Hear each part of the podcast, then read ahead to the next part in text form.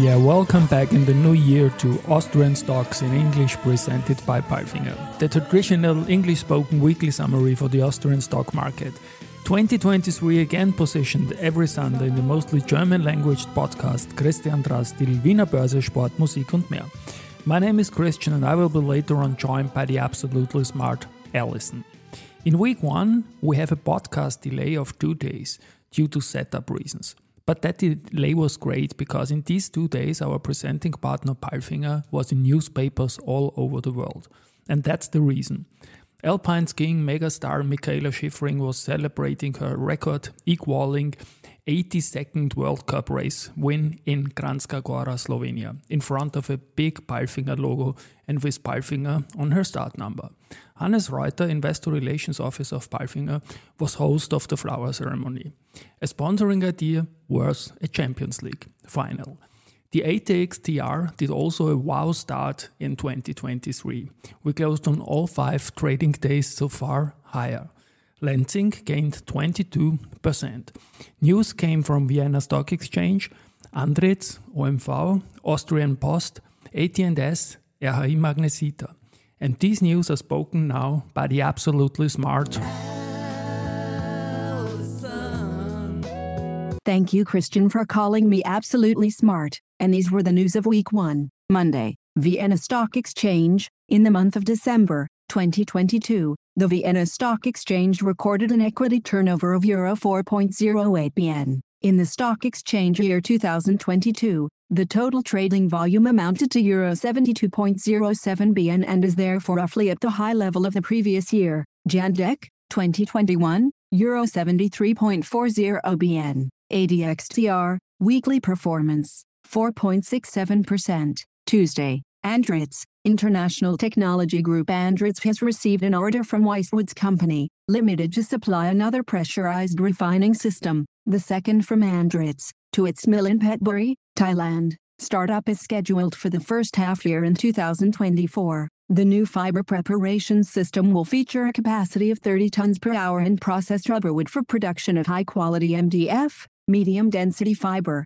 board, Andritz, weekly performance, 3.27%. OMV, Zenith Energy, the energy company with proven revenue-generating production, exploration and development assets in Africa and Europe, announced that a company in which it holds a 49% interest, Zenith Energy Netherlands BV, Zenith Netherlands, has entered into a share purchase agreement with OMV Exploration and Production GmbH to acquire 100% of the outstanding share capital of OMV, Yemen Block S2 Exploration GmbH. OMV Jordan Block 3 Upstream GmbH and OMV Block 70 Upstream GmbH, which are all companies incorporated and existing under the laws of Austria. Under the terms of the agreement, Zenith Netherlands will, subject to the conditions set forth in the SPA, acquire 100% of OMV's shares in OMV Yemen at completion for a total consideration of 21,619,000 US dollars. OMV, weekly performance,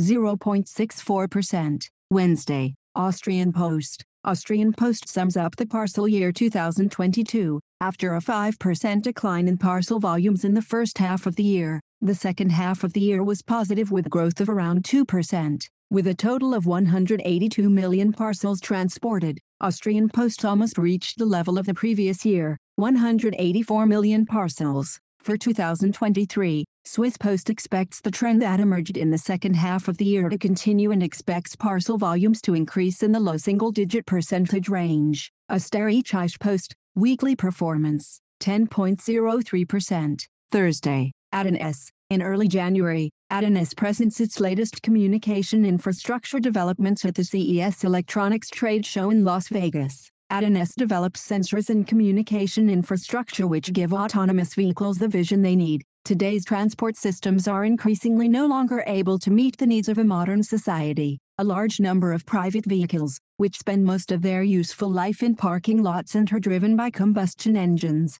are problematic in more than just one way. They produce significant CO2 emissions, need large sealed areas for parking and cause traffic jams. In addition, they require energy and resources for production and cause enormous environmental pollution through tire wear. Driverless electric cars and trucks are one of the most promising options to make transport systems more sustainable. A fleet of autonomously driving electric cars available to everyone could dramatically reduce the CO2 and resource footprint of transport systems. AT&S is working hard to provide the automotive industry with the technical prerequisites for such systems, says Gerald Reischl, VP Corporate Communications at AT&S. AT&S, weekly performance, 4.22%. Friday, RHI Magnesita. RHI Magnesita announced the completion of the acquisition of the Indian refractory business of Dalmia Bharat Refractories Limited, DBRL via a share swap agreement. Consequently, Dalmia OCL Limited, DOCL, the Indian refractory business of DBRL, stands as a 100% subsidiary of RHI Magnesita India Limited, effective the same day. DOCL is one of India's leading refractory players and a long-term trusted partner to customers in the region. Stefan Borgas, CEO of RHI Magnesita, said, the integration of DOCL into our RHI Magnesita India business will result in us further strengthening our position as a responsible market leader in India. Building it is the growth hub for the wider region. We are investing in technological advancement across the value chain to make our network in India more modern and sustainable. The integration will open opportunities for us to create a talent pool in India that is ready to serve the global refractory industry. RHI Magnesita, weekly performance, 8.11%. And now bye bye from Allison. And Christian, we wish you a great week. Hear you next Sunday.